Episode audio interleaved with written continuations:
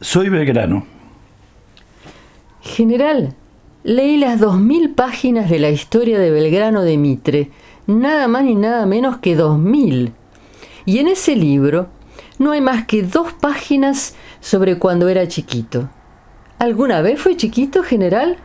¿Cómo era, por ejemplo, en 1776, cuando se fundó el Virreinato del Río de la Plata? 1776, yo debía tener cinco años.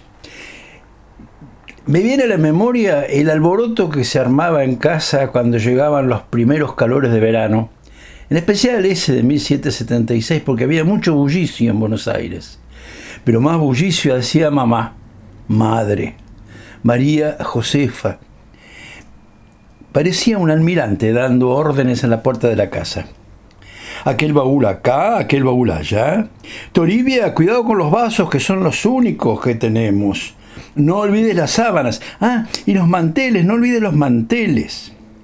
A media mañana, entre los rezongos de madre, salimos hacia la quinta.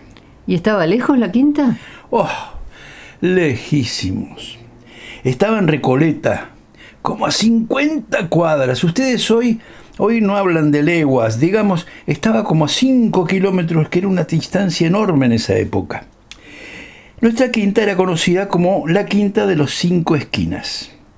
Calculo que tendría dos manzanas y media, tal vez tres. Aquello era puro campo nomás, unas cuantas quintas y en el fondo la iglesia del Pilar. Para mí era un edificio enorme, blanco.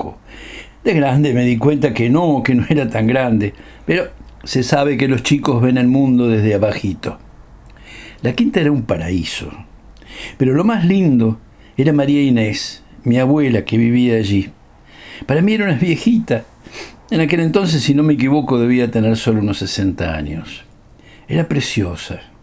Y a la hora de la merienda me daba rebanadas de pan con azúcar.